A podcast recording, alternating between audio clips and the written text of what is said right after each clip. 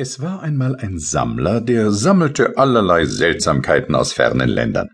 Er sammelte auch alltägliche Dinge, aber dann hatten sie einen besonderen Sinn und ihre besondere Geschichte.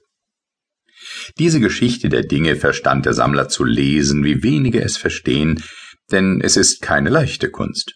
So saß er Tage und Nächte unter all seinen Seltsamkeiten und las ihre Schicksale.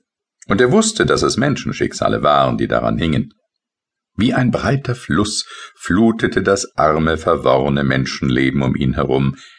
Er stand an seinem Ufer und schaute mit erkenntnisreichen Augen, wie Welle um Welle an ihm vorüberzog. Aber er wusste auch, dass ihm noch etwas fehlte.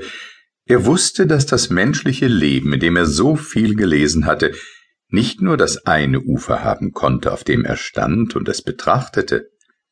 Er wusste, dass es auch ein anderes Ufer haben musste, und das andere Ufer suchte er wie lange schon.